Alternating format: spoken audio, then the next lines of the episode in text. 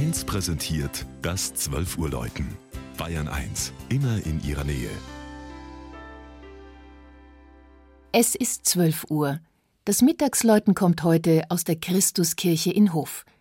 Anne-Rose Zuber hat eine evangelische Kirche mit ungewöhnlicher Ausstattung vorgefunden.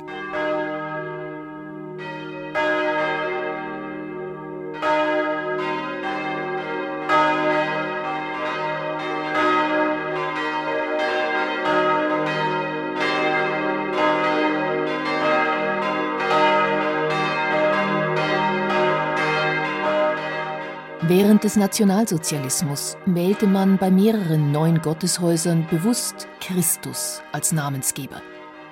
Mit dem Weihedatum 5. November 1939 gilt die Hofer Christuskirche als die letzte Kirche, die während des Dritten Reichs nach Kriegsausbruch noch geweiht wurde. Gebaut aus mächtigen Fichtelgebirgsgranitquadern erhebt sich die zweitgrößte evangelische Kirche Hofs über einem in den 20er Jahren neu entstandenen Wohngebiet.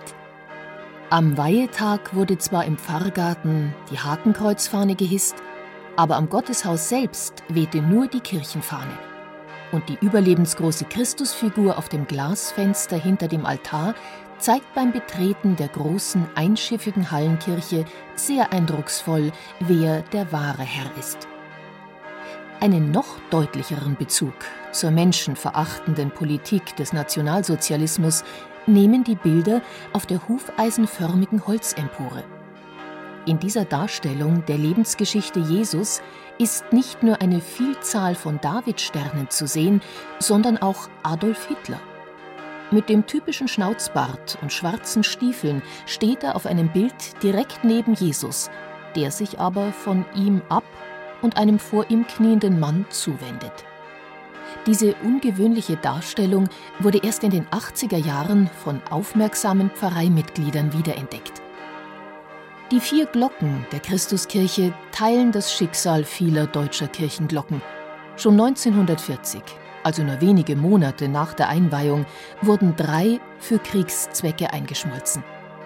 Seit 1956 ist, dank neuer Glocken aus der ältesten deutschen Gießerei Rinke, das vierstimmige Geläut mit dem Salve-Regina-Motiv wieder komplett.